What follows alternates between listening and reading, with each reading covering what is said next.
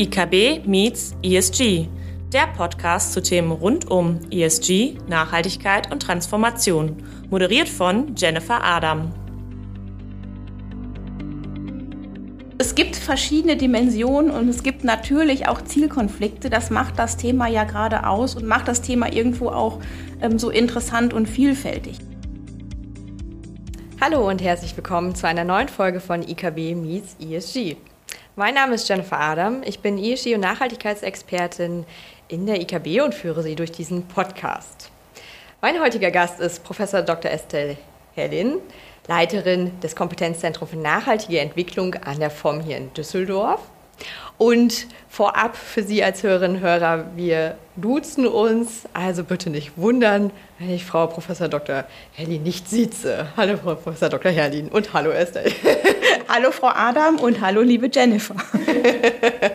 ja, vielleicht werden wir hier und da nochmal auch in Sie rutschen, weil wir bislang uns immer gesiezt haben, also bitte nicht wundern.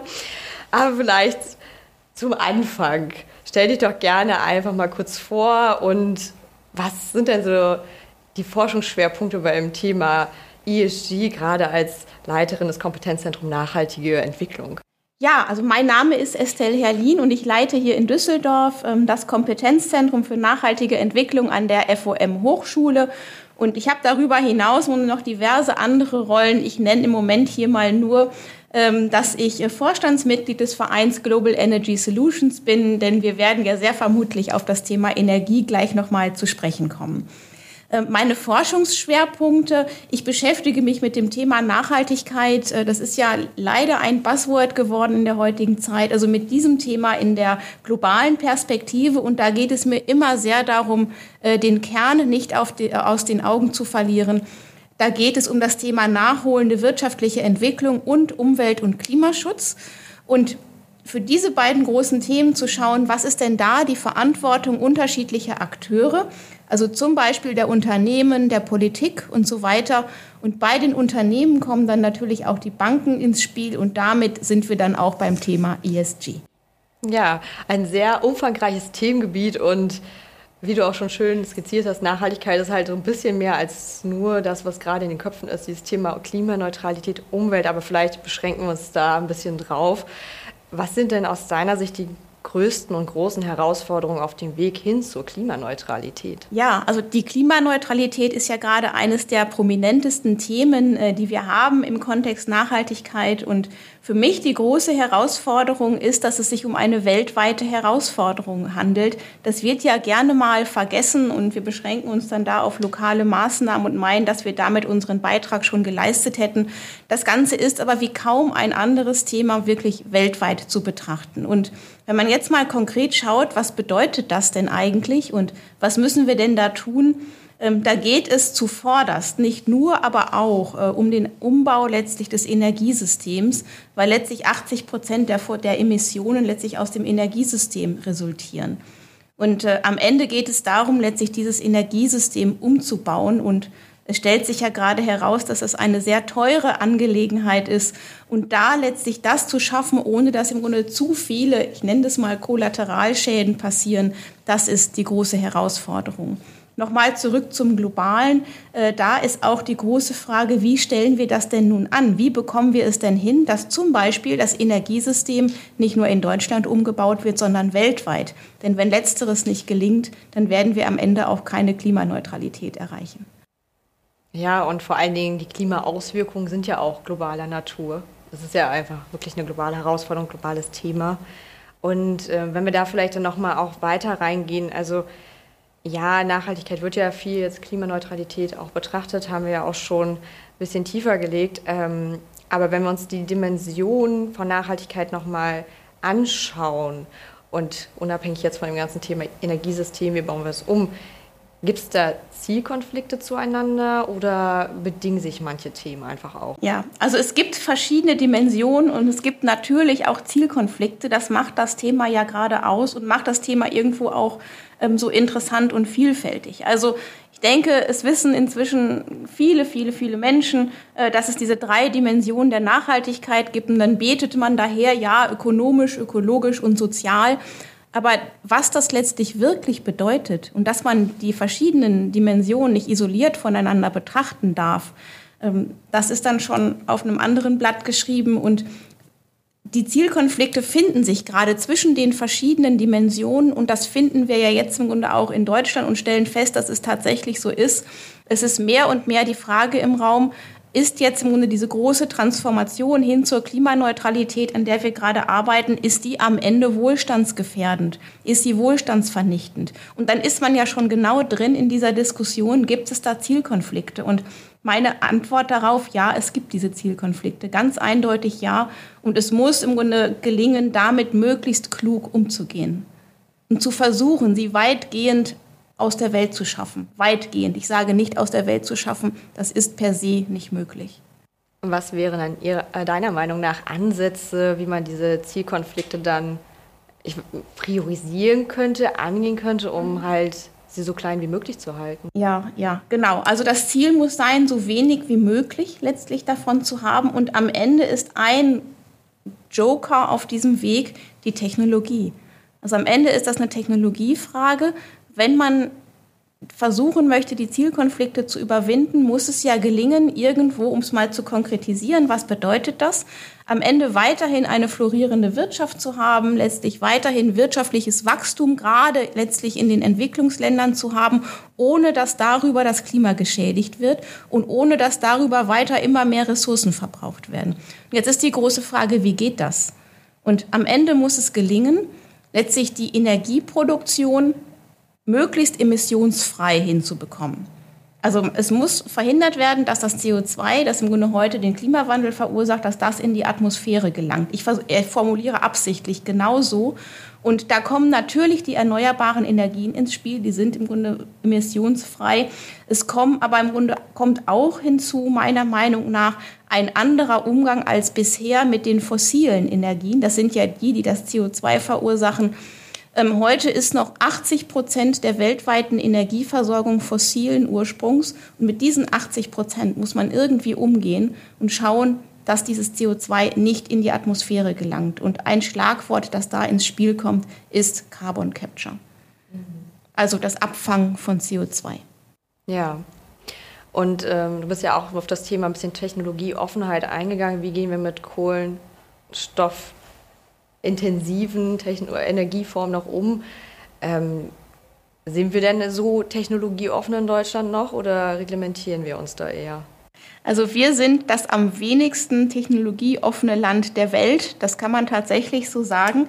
Ähm, Deutschland ist gerade auf einem Sonderweg, den kein einziges anderes Land äh, so geht, indem wir gleichzeitig aus den fossilen Energien und aus der Atomenergie aussteigen und am Ende bleibt dann nur die erneuerbare Energie. Also das macht kein anderes Land der Welt und man muss sich nur um Deutschland herumschauen, umschauen und wird dann feststellen, dass Frankreich ist sowieso schon mit seit eh und je mit Atomenergie beschäftigt.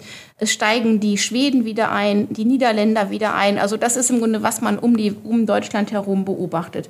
Das heißt, äh, wir brauchen tatsächlich einen anderen Weg und Technologie, Offenheit, viel, viel mehr als bisher. Äh, ich bin auch überzeugt, dass das massiv die Kosten absenken würde. Und es muss ja letztlich darum gehen, dass man im Grunde diesen Umbau, den wir da gerade machen, möglichst kostengünstig, kosteneffizient hinbekommt. Denn das ist dann auch automatisch der Weg, dass eben die Wohlstandsverluste möglichst gering werden. So, man sollte sich auch mal, denke ich, vor Augen führen, das, was wir da machen, führt ja nicht etwa zu neuen Produkten, neuen Dienstleistungen, sondern das Einzige, was wir tun, ist, dass wir Energie auf andere Weise erzeugen als vorher. Das heißt, das Produkt ist nichts anderes als vorher, der Weg dahin ist nur teurer. Und was soll das denn anderes sein als tatsächlich ein Rückgang von, von Wohlstand und ja, von Wohlstand? Weil wir am Ende dasselbe erhalten wie vorher. Wir haben nach wie vor Strom, letztlich äh, äh, Elektronen und wir haben nach wie vor äh, Energie in Form von Molekülen. Das sind dann die fossilen äh, Energieträger und die werden auf andere Weise erzeugt. Und nicht mehr und nicht weniger. Das ist nicht per se neuer Wohlstand, wie an mancher Stelle behauptet wird. Mhm. Genau. Und äh, dann auch noch mal, wie können wir es denn anders anstellen? Also was wir auch viel, viel mehr brauchen, ist globale Kooperation. Damit komme ich zurück zum Anfang äh, dessen, was ich gesagt habe und insbesondere internationale Kooperation. Also dass man wirklich schaut, wo sind denn letztlich die kostengünstigen Möglichkeiten, wirklich das CO2 aus der Atmosphäre zu holen? Wo sind denn die CO2-Vermeidungskosten am niedrigsten? Wenn man diesen Prozess, diesen Schritt nicht hat, wird man irgendwo teure Maßnahmen ergreifen, die, ich sag mal, nicht die Wirkung erzielen, die sie woanders erzielen könnten.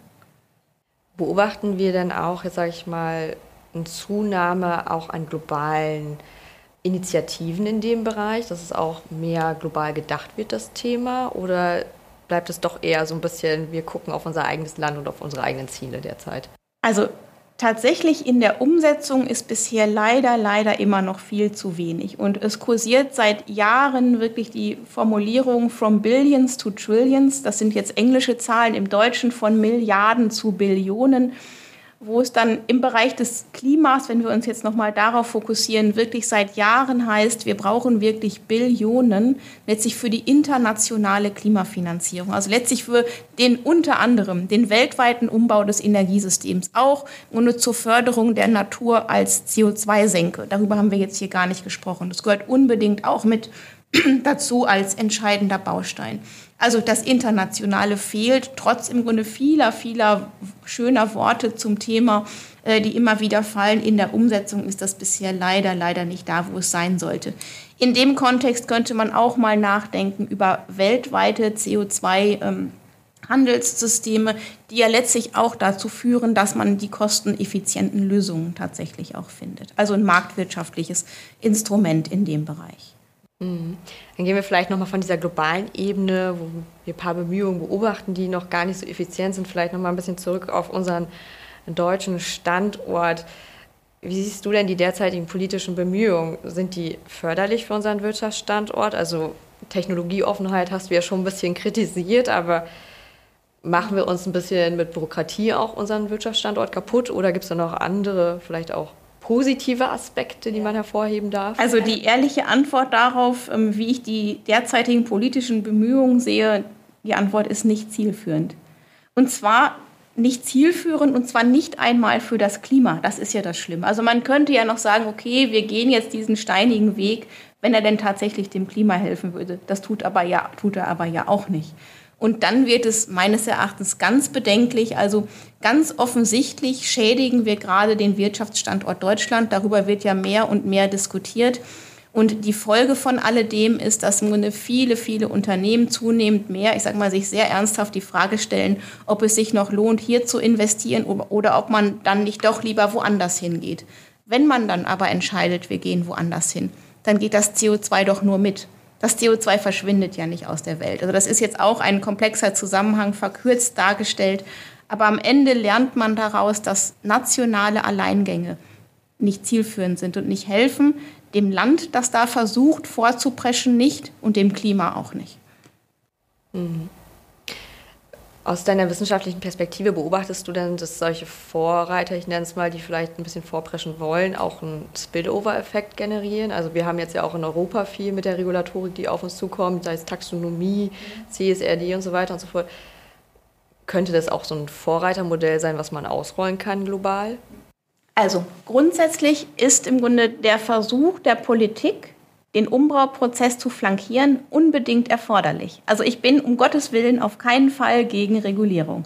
Es braucht im Grunde eine wieder mal wirkungsorientierte, das ist eines meiner liebsten Worte, äh, wirkungsorientierte Regulierung.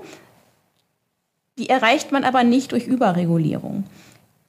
Überregulierung führt im Grunde eher in dieses Büro, in dieses Klein-Klein, das wir gerade sehen, dass man sich am Ende verliert in irgendwelchen Dingen, die am Ende dazu führen, dass man den Wald vor lauter Bäumen nicht mehr sieht und dass man eben auch nicht mehr die, die, die wirklich wirkungsvollen Maßnahmen ergreift, weil sie in Teilen sogar regulatorisch verhindert werden. Also Regulierung ja, aber auf gar keinen Fall so, wie wir es jetzt gerade machen. Und ich höre an so vielen Stellen, dass die Regulierung es den Unternehmen, den Banken wie auch, an, wie auch Mittelständlern und so weiter so schwer macht. Und es sieht ja so aus, als wäre da das Ende der Fahnenstange noch nicht erreicht. Und sag mal, es gibt da im Moment dieses Mehr an Stimmen, das sagt Bürokratieabbau und ich würde sagen unbedingt äh, auch im Bereich des Themas Nachhaltigkeit, Alternative, viel, viel stärkere Wirkungsorientierung. Mhm. Was wäre denn ein anderer denkbarer, gangbarer Weg, um Bürokratie abzubauen und trotzdem vielleicht das Thema Nachhaltigkeit ja. und das Bewusstsein zu schärfen? Das Ziel, das, das wir haben, ist ja, wir müssen den Klimawandel eindämmen. Das heißt mit anderen Worten, wir müssen es hinbekommen, dass der CO2-Gehalt in der Atmosphäre nicht weiter steigt und idealerweise sogar sinkt. Also müssen wir Maßnahmen ergreifen, die genau dazu beitragen. Das heißt, wir müssten uns anschauen, unsere Investition X, wo auch immer auf der Welt sie stattfinden mag, was für einen Beitrag leistet sie denn zu genau diesem Ziel? Also wie viel CO2-Wirkung bekommen wir denn? Und was zahlen wir denn dafür? Was sind also die CO2-Vermeidungskosten? Und das wären für mich zentrale Steuerungsgrößen, wo man dann entscheidet, was tun wir. Und nicht, ich sag mal, blindes in Anführungsstrichen Befolgen im Grunde einer Taxonomie, die, wenn man mal genauer hinschaut und sie mal analysiert auf, was sind denn die CO2-Vermeidungskosten all der Dinge, die wir da tun? Und was ist denn die CO2-Wirkung? Dann feststellt, na, so richtig viel erreichen wir nicht. Und wenn man sich mal anschaut, was global passiert und im Grunde auch, was in Deutschland passiert, die weltweiten Emissionen steigen trotz all unserer Bemühungen weiter an. Und in Deutschland sinken die Emissionen zwar, aber ich sage mal so langsam, dass man langsam mal in den Raum stellen müsste, die Frage, ist das eigentlich das Richtige, was wir hier tun? Mhm. Ja, und die Daten sprechen ja auch für sich. Also selbst das 1,5 Grad Ziel haben wir ja dieses Jahr an manchen Tagen schon gerissen. Also nicht durchgängig, also tagesbezogen.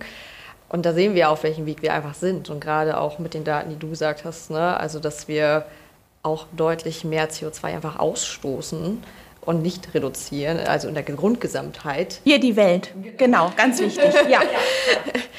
Macht es denn ja auch vielleicht wirklich mal so einen Ansatz zu denken, bepreist man wirklich das nochmal richtig mit ein, CO2-Preise, ähm, was du ja auch, diese Logik, die du gerade so vorgestellt hast, da ja auch mit reinspielt, um die tatsächlichen Kosten auch von den Klimaauswirkungen einfach mal zu bepreisen wäre dann ja wahrscheinlich eine Alternative oder mal eine Überlegung wert.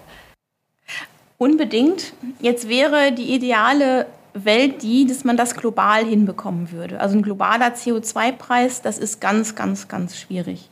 Ja, dann wäre man ja auch in der Welt so eines weltweiten CO2-Handelssystems. Und das hat ja leider, leider in der Geschichte der ähm, verschiedenen Klimakonferenzen, die es gegeben hat, im Grunde nie funktioniert, genau das hinzubekommen.